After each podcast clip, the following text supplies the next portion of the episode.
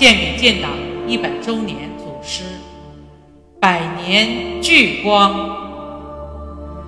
自然道德绘制教育师，作者山林子。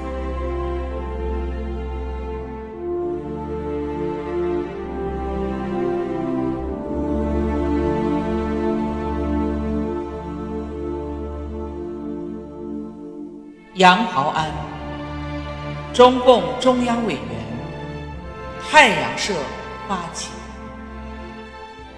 华南地区新文化运动。和传播马克思主义的先驱。一九二九年到上海，在中共中央机关工作，参加编辑党的刊物，在艰难和危险的环境中，积极从事党的编译工作，宣传马克思主义。一九三一年七月，被敌人逮捕，蒋介石亲自出面劝降，杨袍安不为所动。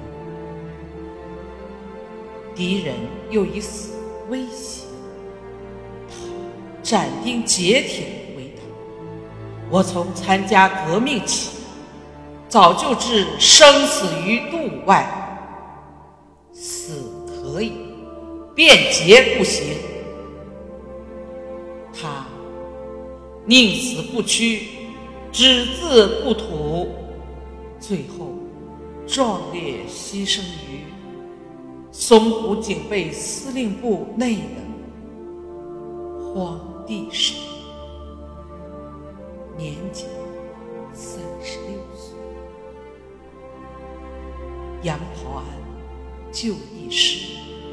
是在他就义前夕写给狱中难友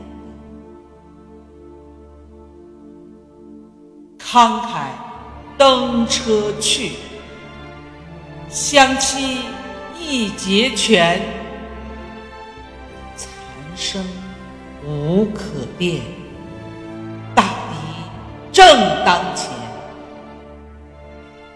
知止穷章俭。”慈行孝楚渊，从兹分手